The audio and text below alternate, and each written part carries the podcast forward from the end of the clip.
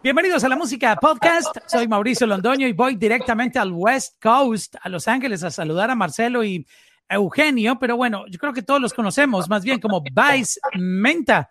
¿Cómo están, muchachos? Al 100, al 100, ¿qué onda? Todo bien, todo bien. ¿Cómo está el, el West Coast en estos momentos? Cuéntenos un poquito. Pues bien, pues ya sabes, así que todos encerrados, pero bien. El clima es lo único que, que me hace decir. No me quejo. Sí, no me quejo. Sí, de Oh, repente. ¿sí? ¿Ha cambiado el clima un poquito? ¿Cómo está? Pues la neta está, está a gusto ahorita. Ha estado, bueno, la semana pasada estuvo lloviendo, pero personalmente a mí me gusta que llueva porque me pongo más inspirado y, y aparte ya nos da una excusa para estar encerrados si está lloviendo afuera. Es Eh, correcto. Y ahorita está a gusto, ahorita está fresquecito Sí. con sol, ya sabes, West Coast. O sea, no me puedo quejar del El clima. clima de, de novela. Oye, y es un poco extraño porque en, en LA no llueve tanto, ¿no? No llueve, No, nada. Este año sí ha llovido mucho más de lo que, de lo que yo me acordaba que podría haber aquí. Ha llovido como dos semanas. Sí, como dos semanas completas. Entonces, pero para mí eso es lo, lo único que no me gusta del clima de acá. O sea, que es perfecto, pero es demasiado perfecto. De repente me gusta a mí la lluviecita y así. Pues bueno, vamos a conocer a, a Vice Menta. Primero, eh, como fanático de la música, yo sí quiero saber por qué se llaman Vice Menta. Es- yo sé, es la pregunta más estúpida que se le puede hacer a un artista. Pero hay preguntas que son inevitables. Ah, no, tú, tú tírate Y- todas. Sí, y bien. Vice ¿de, de dónde sale Vice? Me gusta además el nombre. Gracias, Gracias. Pues mira, teníamos un manager que no hablaba español. Así es como empieza todo. No hablaba español y pues nosotros somos de México, de Monterrey, ¿no? Entonces era una combinación rara y cuando estábamos como que pensando cómo llamarnos, nosotros siempre hemos tenido la inquietud de tener un nombre que se escuchara como interesante para todos los idiomas. O sea, como que, que conectara con todos, ¿no? Y siempre nos decía, oye, ustedes son fresh, o sea, siempre se visten bien chido, ¿no? Son fresh. Y vice es una palabra en inglés que significa como adicción, vicio, adicción. Y menta, pues es fresca. Entonces es como adicto a ser fresco, addicted to being fresh, Ajá. a vestirnos y a ser fresh, vice, menta. Así es como sale. ¡Wow! ¡Qué nice! ¡Qué buena historia! Sí. Y a propósito de, de esa frescura, ustedes siempre, bueno, eh, tengo que contarle a la gente que ustedes son hermanos, ¿no? Sí, somos somos gemelos. O sea, gemelos, eh, además, porque mucha gente eh, no sabe y es bueno aclararlo, por eso este, la similitud que tienen, ya uno diría, no, pero es que buscaron dos igualitos, no, son hermanos y gemelos. Sí. ¿Siempre les ha gustado los colores, vestirse así, proponiendo nuevas tendencias? ¿Cómo, cómo llega, antes de que empecemos con la música, eh, esos colores, eh, eh, eh, ese estilo de proponer y, y lo fashion a su vida? La verdad siempre, siempre me ha gustado, siempre nos ha gustado como hacer cosas diferentes con la ropa. Me acuerdo desde que tenía, de que, no sé, 6, 7 años, eh, mi mamá me compraba tipo las camisas polas, ¿sabes? las de los cuellos, así. Pero yo me ponía, de cuenta, una abajo de la otra para sacarle el cuello de otro color. O sea, Oh, sí, eh, eh, eso es súper cool. rojo. ¿Sacas? Entonces desde ahí me acuerdo empezar a hacer cosas así. Y la verdad es que nuestro estilo todos los días evoluciona y todos los días ha estado evolucionando porque nos dejamos como inspirar por lo que vemos y, y literalmente yo veo la ropa como, bueno, vemos la ropa como algo como lo que es, no le pongo prejuicios, ¿sí me entienden? Nomás, si lo veo y me gusta y me lo imagino de una manera, eh, pues me lo pongo ya. Sí, o sea, no me importa si dicen que es mujer, hombre, no me importa nada más. Si me gusta, me lo pongo, Sí. así. Y la neta es que, obviamente, mientras más nos hemos metido a esto, eh, ser artistas, más se nos hemos tenido como espacio, porque en Latinoamérica la moda todavía no es algo popular como en ese sentido. O sea, mucha gente no entiende que la moda o no sabe que es como un arte, expresión, una ajá. expresión, y lo ven más como algo práctico, como Ándale. que, ah, hace calor, manga corta, hace frío, chaqueta y hay cuatro marcas Ándale. que todos debemos usar y si te pones algo diferente, estás mal. Y, y conforme hemos avanzado, nosotros como artistas hemos tenido obviamente más espacio para, pues, poder expresarnos y también nos ayuda a nosotros a enseñar a la gente que puede ser diferente. Ajá. Sí, y yo no sé si ustedes como están tan, tan jóvenes de esta nueva generación. Antes, por ejemplo, un hombre que llevara un, un suéter pink, rosado, o se pusiera un color como pastel, lo mataban a Sí, crítica. O sea, era un bullying de, tú sabes, antes decían, no, ese tipo es, decían, tú sabes la palabra, no la quiero usar aquí, Sí, claro. este, pero, pero era, básicamente, no era permitido que un hombre llevara un color rosado. Hoy en Sí, día es súper normal. No, no tiene nada que ver con, con inclinaciones sexuales o, o creo que se acabó un poquito eso, ¿no? Sí, claro, yo creo que, pero ese es el futuro. El, yo, como tú dices, antes la, la, gente lo veía más como, la gente conservadora lo ve como práctico y es como que, a ver, tienes, no sé, 24 años, tú estás trabajando, entonces tú debes usar sacos y corbata y ya, cabrón, y ya, eso es lo que debes hacer. Pero ahorita con el internet y con todo lo que está pasando en el mundo, todos estamos conectados y ahora se trata más de, de expresarte. O sea, yo sí creo que estamos en una época muy chida para eso porque, porque es, o sea, es eso. todas las personalidades se hacen más eh, únicas y más eh, interesantes porque ya se puede hacer todo y todo es, todo está chido, ¿no? Oye, ¿cómo compran la ropa? Este, ¿hay alguna recomendación que nos puedan dar de algún sitio o cómo consiguen pues los Nosotros hacemos todo a mano. Yo me paso todos los días Nada.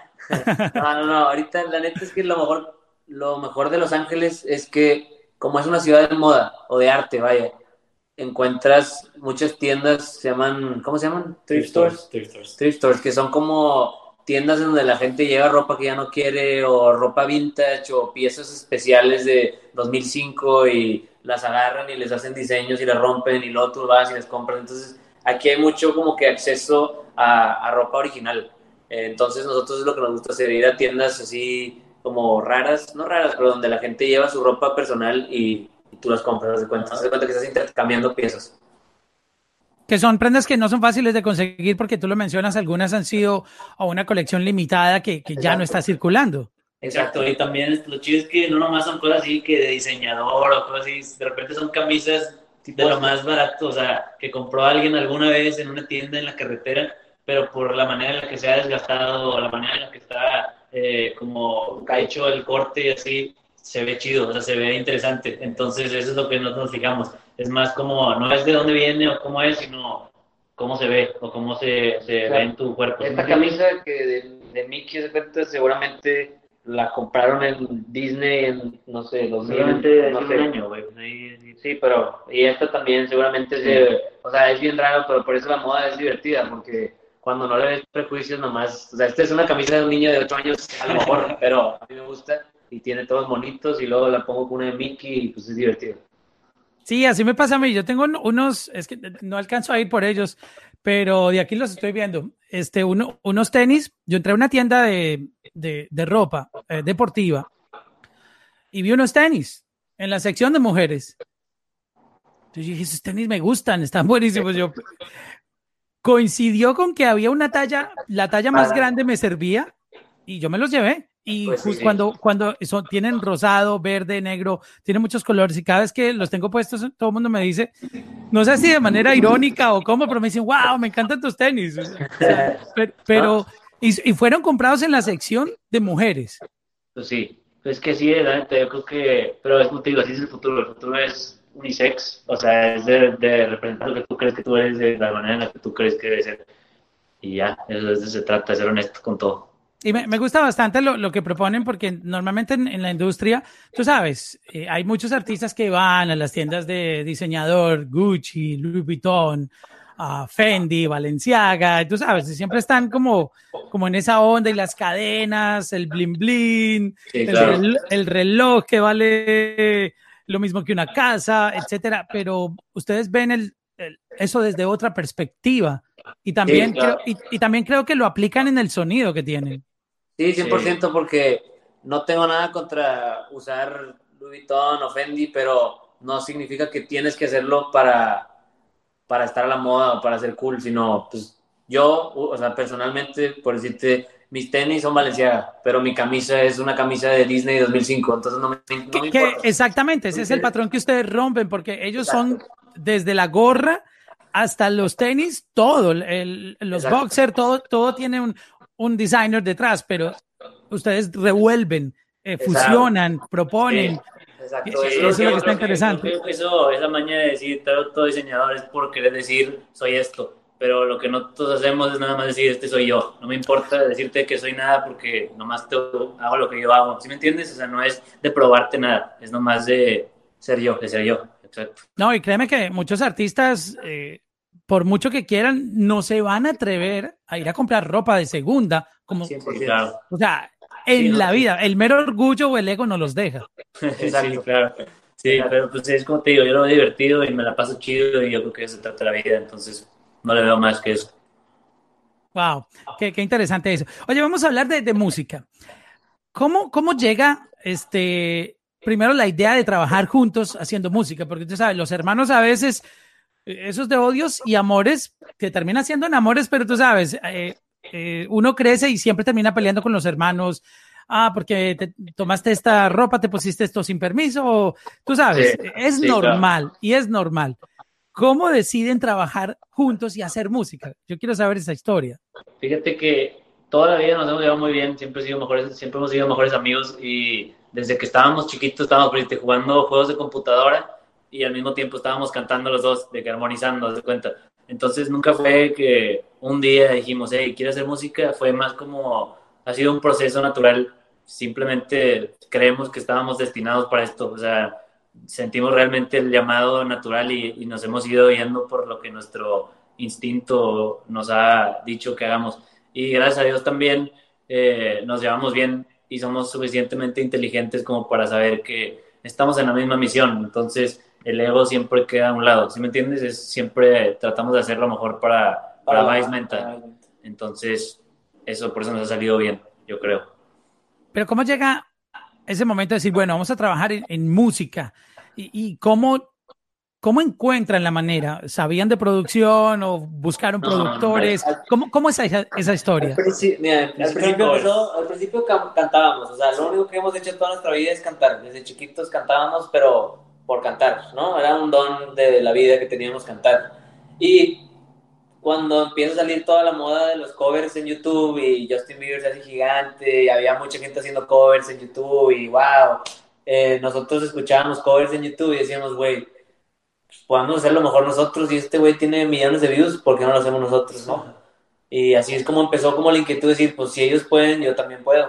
Y entonces compramos un micrófono de USB y en GarageBand y ahí empezamos a, a grabar covers, empezamos a hacer covers, covers, covers y con el tiempo empezamos a agarrar canciones que nos gustaban y les cambiamos las letras.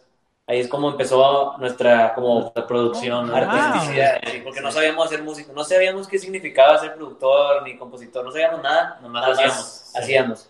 Entonces empezamos a cambiar letras de canciones y eso llevó a que un manager que teníamos en ese entonces, hace muchos años, nos dijera, ustedes son, tienen el talento para escribir y ese es su superpoder, entonces lo tienen que trabajar todos los días. Y fue como que, pues, pues bueno. ¿no? Ok.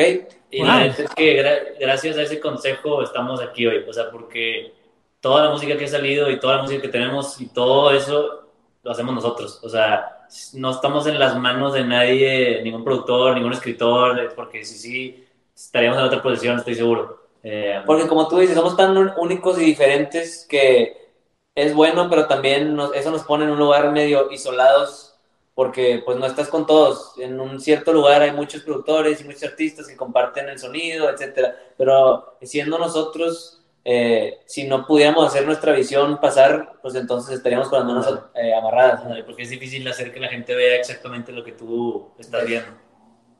Oye, y devolviéndonos al momento en que estaban haciendo los covers, ¿recuerdan cuáles fueron los primeros que, que grabaron? Me acuerdo que eran unos de una banda inglesa o irlandesa, no sé cómo, de dónde son, pero se llama Westlife y también Bruno Mars. Y All of Me, la de, ¿cómo Ah, se llama sí, este? John Legend. John Legend. All of Me. Wow. Y también Camila. Camila, ¿cómo se llama la de...? ¿Cuál? Había una que me gustaba de Camila, no me acuerdo cuál Aléjate era. de mí. Creo que sí era una de esas. una de esas, sí, sí, sí, pero era, era Wow. una combinación de todo eso. Sí. So, entonces, les dijeron que empezaran a, a trabajar ese talento. Tú sabes que cuando uno, yo he escuchado de gente que dice que cuando uno llega a 10.000 horas haciendo lo mismo, de, una misma actividad o, o, una, un hobby, tú ya eres experto. So, empezaron a escribir y lo que hacían esas canciones era que ustedes tomaban, me imagino, canciones en inglés y las llevaban al español.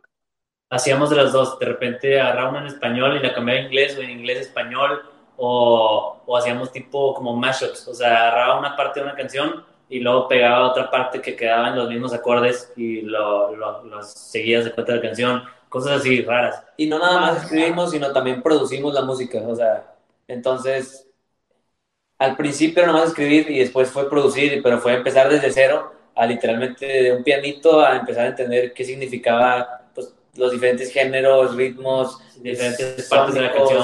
O sea, ha sido un proceso largo, y de, pero como es una pasión, es algo que nos apasiona, ni lo hemos sentido. Wow, pero eso está súper interesante. O sea, fueron descubriendo poco a poco cómo producir, que tenían el talento para componer además. Y, todo eso lo fueron aprendiendo juntos. Está increíble. lo fueron aprendiendo con YouTube y, y ahora sí que a golpes, o sea, dándole, dándole, dándole, dándole, dándole. Y así poco a poco. Bueno, y vamos al momento en que lanzaron el primer track. ¿Qué canción lanzaron? Y cuéntanos esa historia. Lo primero que sacamos es un proyecto de cinco canciones que se llama La Wave. Y ese proyecto fue el proyecto. Donde estaba Paraíso, Déjate venir, se hundió, Loco y Llévame contigo. Eso, es exactamente eso. Ya ves, tú sí, tú sí sabes. Sí Pero ese proyecto es el primer, son las primeras cinco canciones que por fin pudimos acabar de cero a cien y todo lo hicimos nosotros. Así, de nuestro, y todo no fue hecho en un estudio, fue hecho en nuestro departamento.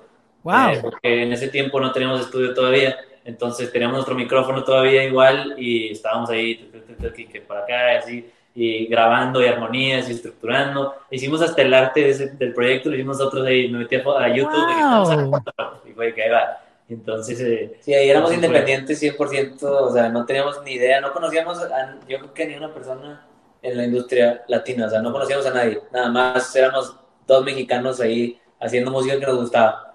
Em, y nada, la neta es que ese, para nosotros sigue siendo un clásico ese proyecto porque de repente como artistas te vas perdiendo, mientras más avanza tu carrera te puedes ir como que contaminando con, pues, con las experiencias y con más sonidos, etcétera, pero la wave era como nosotros en nuestra pureza máxima de decir, esto es lo que se me antoja hacer y esto es lo que voy a hacer. no era nada como industrial en ningún sentido, ¿sí me entiendes? O sea, ahí era nada más, éramos nosotros dos en nuestro departamento con la ilusión de decir, algún día vamos a, hacerla y vamos a hacer la música que nos gusta lo mejor que se pueda.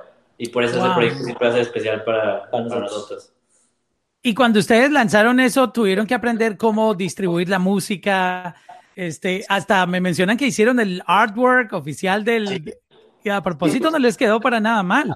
Sencillo, sencillo, pero, pero créanme que le dieron al punto porque yo he visto artworks de, que tú sabes, a veces solo le ponen un color y ya, ni siquiera le ponen texto.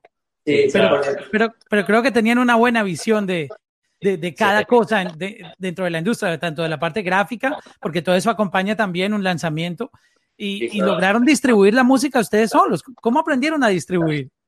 Fue, la verdad es que fue un proceso y aparte ahí tenemos un manager que nos estaba ayudando y fuimos con Spotify, le pusimos la música antes de que saliera y les gustó mucho, entonces ellos también nos estaban ayudando eh, y también nosotros, o sea, la verdad es que no fue perfecto y nunca ha sido perfecto y hasta hoy seguimos aprendiendo de eso porque el internet es complicado de una manera porque no estás, nunca estás seguro de si estás haciendo las cosas completamente bien o si hay algo que está, que te está faltando, ¿sí me entiendes? Eh, pero con la distribución que tuvimos y con todo eso que empezó a pasar, empezó a llegar oportunidades ahora sí de la industria. Es la primera vez que nos pasaba que nos hablaban ya eh, productores o artistas ya, ahora sí que los de verdad, ¿sí me entiendes? Nos invitaron a un campo a escribir para Becky para Prince Royce, para Usher también, que Usher también fue tipo... Sí, me acuerdo, ah. estábamos, en ese entonces estábamos de repente, estábamos en Atlanta, en Georgia, porque ahí vivía nuestro manager, entonces de repente estábamos ahí eh, ahí tenía un estudio, entonces íbamos y ahí hacíamos música, ¿no? Y estábamos un día en el estudio después de sacar la wave y nos habló, el manager dice, hey, está Prince Royce en Atlanta eh, y los quiere conocer, y está aquí muy cerquita y, y o de que ok, y ya manejamos llegamos a un estudio y dicho y hecho y está Prince Royce. Eh, y que, ah, pues hola, ¿cómo estás? Y le pusimos ahí unas canciones y fue que esto está con madre, de que hagan unas canciones y de ahí agarramos números y esa fue la primera como conexión al mundo latino y pues era Prince Royce, entonces siempre le vamos a agradecer a él porque él nos dijo, ah, ustedes son diferentes y traen una nueva propuesta y yo confío en ustedes, está chido. ¿Y lograron hacer una colaboración con él o le escribieron algo? Sí escribimos, todavía no ha salido, pero sí escribimos y seguimos hablando con él y tenemos varias sorpresas, planes para el futuro. Wow, mira qué interesante eso. Muchos artistas se han demorado varios años algunos hasta décadas, en que un record label digamos, se fije en ellos y los firme. Pero ustedes al siguiente año de haber lanzado este, la Wave, ya tenían un, un, un record label uh, que se fijó en su carrera. Estoy hablando de Warner Music. Sí, estuvo chido. ¿Cómo, cómo, cómo pasó eso tan rápido? Pues, es que fue un, fue un año loco porque eh, no fue la única label que, que estaba interesada. volamos a todos lados que te imagines, Republic Records, Epic Records, eh, Sony Latin, Universal Latin, eh, a todas las disqueras americanas y latinas. Eh, y fue un año pues, muy bueno para nosotros porque era increíble lo que estaba pasando después de trabajar y de venir de estar grabando en nuestro cuarto. Ahora sí estábamos en edificios en Miami, en Nueva York, en Los Ángeles y te están diciendo que les gusta tu música. Eh, pero después de mil vueltas y para arriba y para abajo y todo, eh, pues sentimos que, que Warner era la que más entendía la visión y que tenían como un trato personal con nosotros, como de entender que como éramos algo diferente, no se trataba de sacar una canción y, y ya, o sea, era como de trabajar un proyecto y estar con nosotros a través de todo el proceso de llevar a Basement a hacer un proyecto único, pero que llegue a dimensiones grandes. Eso, porque cuando fuimos a la junta con Warner, lo que fue diferente es que llegamos y llegamos con el presidente y con el A&R directo hacia la oficina y lo saludamos y ya le platicamos quiénes somos y ya ponemos la primera canción que es la de Granada. Y entonces, y la empieza, y nosotros siempre que ponen nuestra música, nosotros tenemos que parar y, y bailarla, o sea, cantar, como si estuviéramos en el Madison Square Garden, tenemos que, vamos a dar nuestra alma ahí. Y entonces eh, estaba así, Íñigo se llama el presidente y Héctor es el A&R, y nos estaban viendo y así, nomás empieza y a los 15 segundos para la canción y dice, no, no, espérense, tiene, tengo que meter a toda la oficina. Y entonces metió a toda la oficina, le habló a toda la gente que estaba ahí, y ya metió a todos y otra vez "Ay, pónganla, y ya, y entonces todos aplaudiéndonos y estuvo muy chido, la neta, porque me di cuenta, nos dimos cuenta que Íñigo y Héctor entendieron que éramos algo diferente y que iba a ser un proyecto muy chido a largo plazo. Entonces, por eso nos fuimos con Warner. Yo, de esa historia, eh, yo es- alcancé a escuchar este, el sencillo Granada, este, mucho antes de que saliera, muchos meses antes, porque Héctor eh, lo conozco. Este, tenemos una, un- una amistad, no somos los, los parceros, los mejores amigos, pero, pero hay mucho cariño y, y cada vez que lo veo, pues la, la música nos une, pero él, él me mostró esa, esa canción y me dijo, pues mire lo que, lo que voy a sacar. Damn. Ahí está. Cuando, cuando escuchamos eso, veníamos de escuchar trap, pero al estilo ah, boricua, Sí, Ca- claro. muy callejero, rapeado, no había tanta riqueza vocal, Melódico. pero Sí. melódicamente, exacto. Ah, Yo no soy tan experto en, hablar de técnicamente. Este, y cuando me muestra eso, digo, bro, o sea, cuando escucha uno ese, ese ritmo trap así súper pegajoso, pero, pero la, la, la melódica voz de ustedes, wow, yo le dije, eso está increíble. So, de verdad que esa, esa sazón que ustedes trajeron le hacía, le hacía mucha falta porque esto lo, lo pone a otro nivel mucho más comercial todavía. Sí, claro. Gracias. ¿A ti qué es lo que más te gusta de Basement? Toda la entrevista cambiada.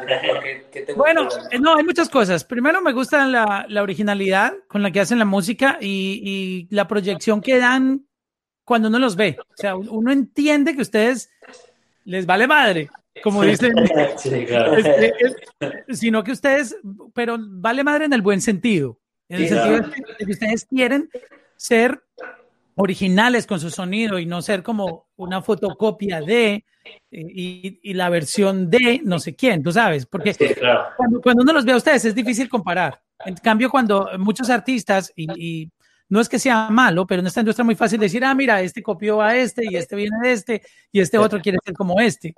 Pero cuando uno los ve a ustedes, el, el mero hecho ya de escuchar la música y ver la parte visual, cuando uno ya ve las fotos de ustedes, dice, wow, es- ellos son ellos. Sí. Sí, qué bueno que veas eso porque... Eh, eso es lo que yo percibo.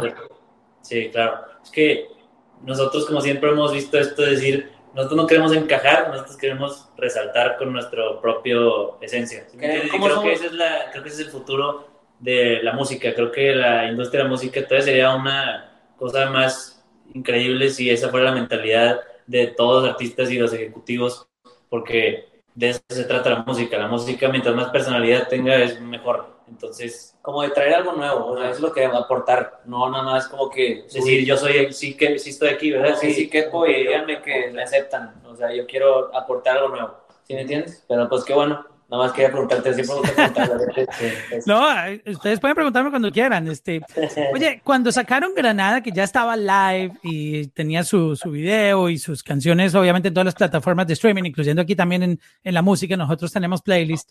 Uh, ¿Qué pasó? E, ese feedback que empezaron a recibir de, de, de artistas que ustedes ni conocían o, o, de otros managers, porque tú sabes, ya eh, todo se va haciendo como, como que una bola de nieve y entonces todo el mundo, ah, mira, los nuevos artistas de Warner.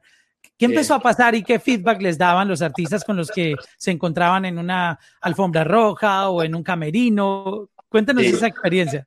La neta pasó, pasó así que pasaron tantas cosas y han pasado tantas cosas que, que no te puedo contar todo porque tardaríamos todos otros dos días, pero varios, por si te conocimos a J Balvin, eh, es de los artistas que nosotros siempre hemos más respetado en la industria latina.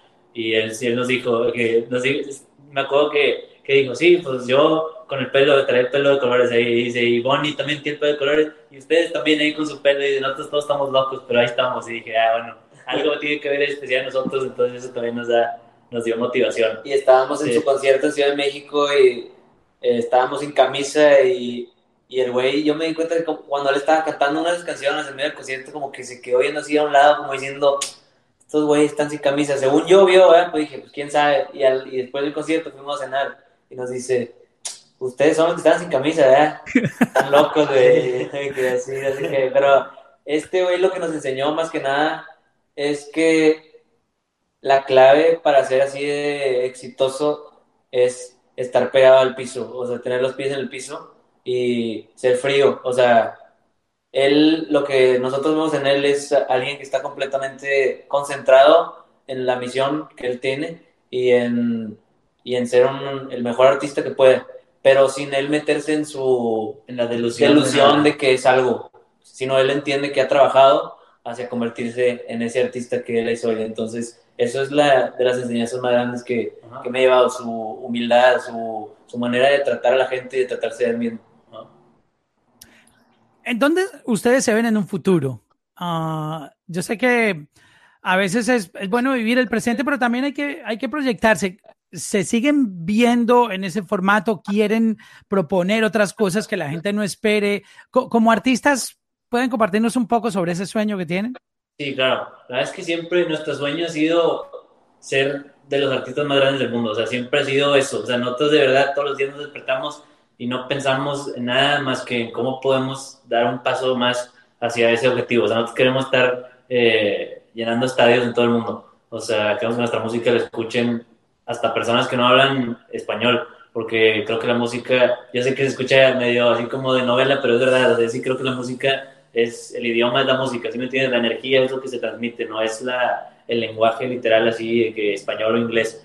Entonces, esa es nuestra visión, es que Baismenta esté ahí creciendo, pero sí queremos proponer, o sea, nunca vamos a dejar de proponer las cosas porque somos nosotros. O sea, hasta a veces quiero proponer tantas cosas y esto te lo digo porque yo como artista a veces tengo que tranquilizarme a mí, porque yo siempre quiero más de mí como artista y se me olvida que la gente, o sea, la gente ha escuchado como cinco canciones desde que firmamos con Warner, pero tengo 20 o 25 listas para salir y que vamos a sacar, pero yo ya estoy en mi trip de que a lo mejor estos 25 todavía no me, o sea, yo necesito más y más y más y más, ¿no? Entonces siempre vamos a querer innovar, pero también hemos eh, como que aprendido y hemos ido aprendido de lo que más nos gusta y lo que a la gente le gusta y es como un balance entre todo.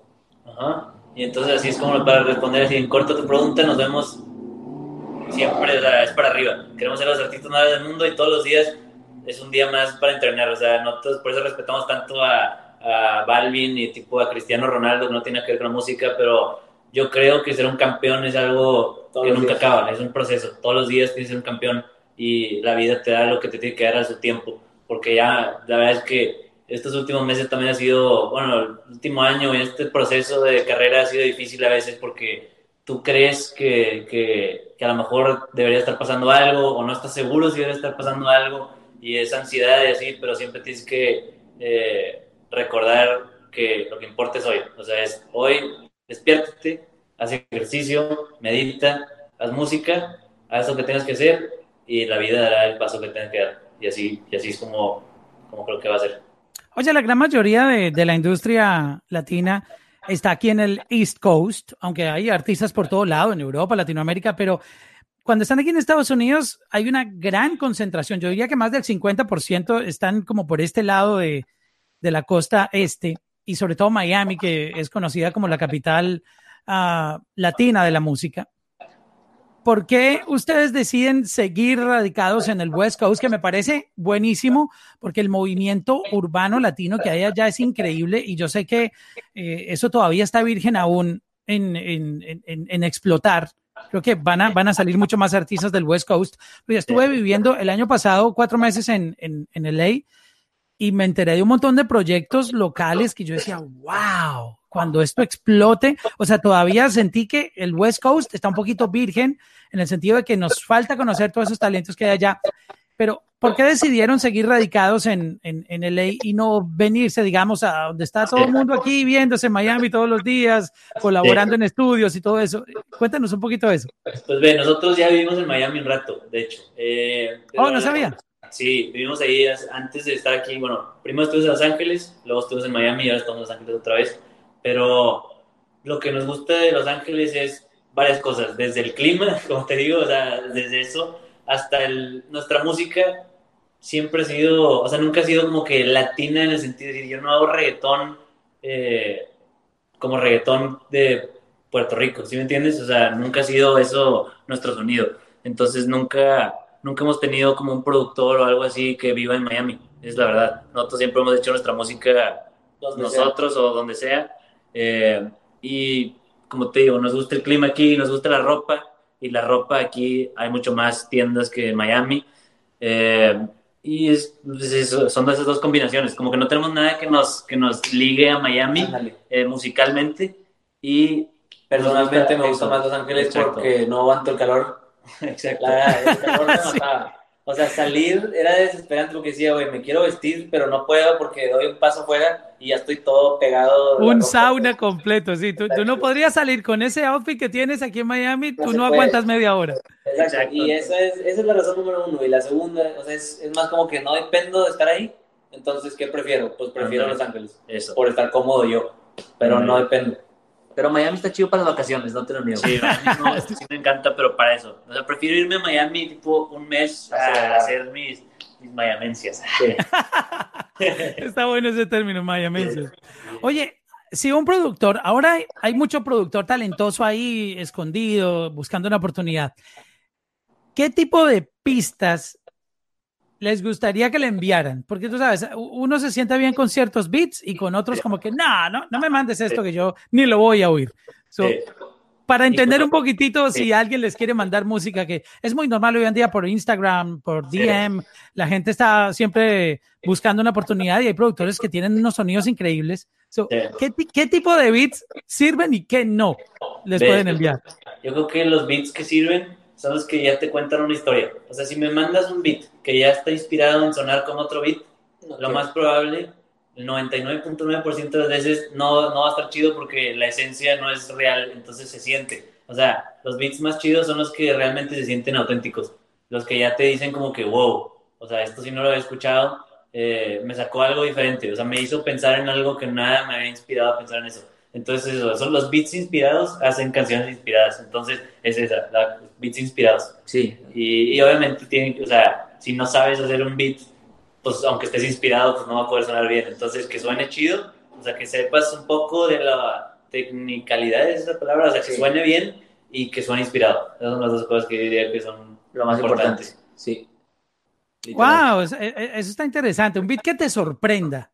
Sí. Eso, o sea, que realmente me haga decir... Puede ser sencillo, wow, muy sencillo, sí, pues. pero hay, hay gente que, que a veces, es lo que te digo, a veces esta industria, eh, ¿cómo se dice? Cuando, o sea, se mete a la cabeza de la gente y, y, mata la creatividad porque quieren ser como los demás. O quieren Todo es enlatado, enlatado lo mismo, exacto, lo mismo. Exacto, entonces eso personalmente es lo que no me gusta porque no siento nada soy artista, entonces necesito sentir algo, necesito sentir una emoción, la que sea, pero compárteme una emoción, así, es lo más importante. ¿Qué es, Yo creo que esa es una parte muy importante porque el, el miedo de, de, proponer algo, hay mucha gente que es original, de hecho todos somos originales, pero el miedo de, de, de, mostrarnos como somos nos lleva a, bueno, ¿quién está pegado? Ah, está pegado este, yo, yo voy a, a irme por el camino de él. Y entonces muchas veces hablan hasta parecido a esa persona o se visten sí, claro. igual.